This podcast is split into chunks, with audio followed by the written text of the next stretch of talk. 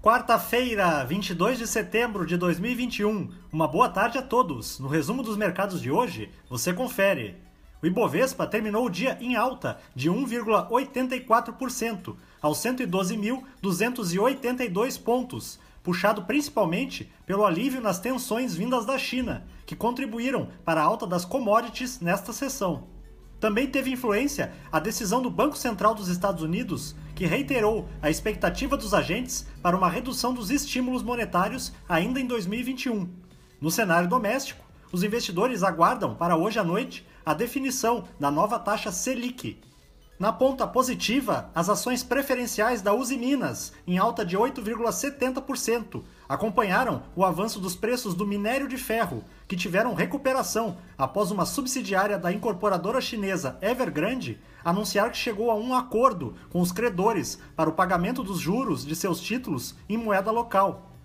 Os papéis da GPS, com ganhos de 4,48%, subiram na esteira da aquisição feita pela companhia do grupo de segurança privada Ruder, que possui uma forte presença no Rio Grande do Sul.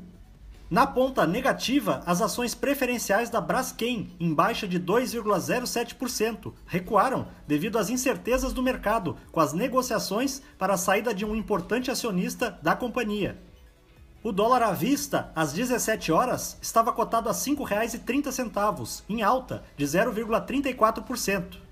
Já no exterior, as bolsas asiáticas fecharam de forma mista, com investidores atentos aos desdobramentos da crise de liquidez que atinge a gigante do setor imobiliário chinês, e a decisão da autoridade monetária em Pequim, que manteve as taxas básicas de juros inalteradas pelo 17º mês consecutivo. No Japão, o índice Nikkei teve queda de 0,67%. Na China, o índice Xangai Composto avançou 0,40%.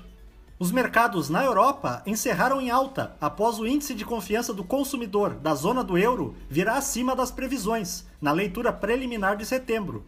O índice Eurostock 600 teve ganho de 0,99%.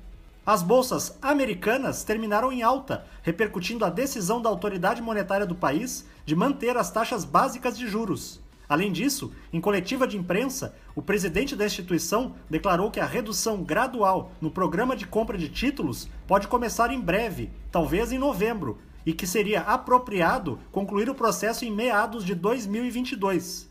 O Dow Jones subiu 1%, o Nasdaq teve alta de 1,02% e o S&P 500 avançou 0,95%.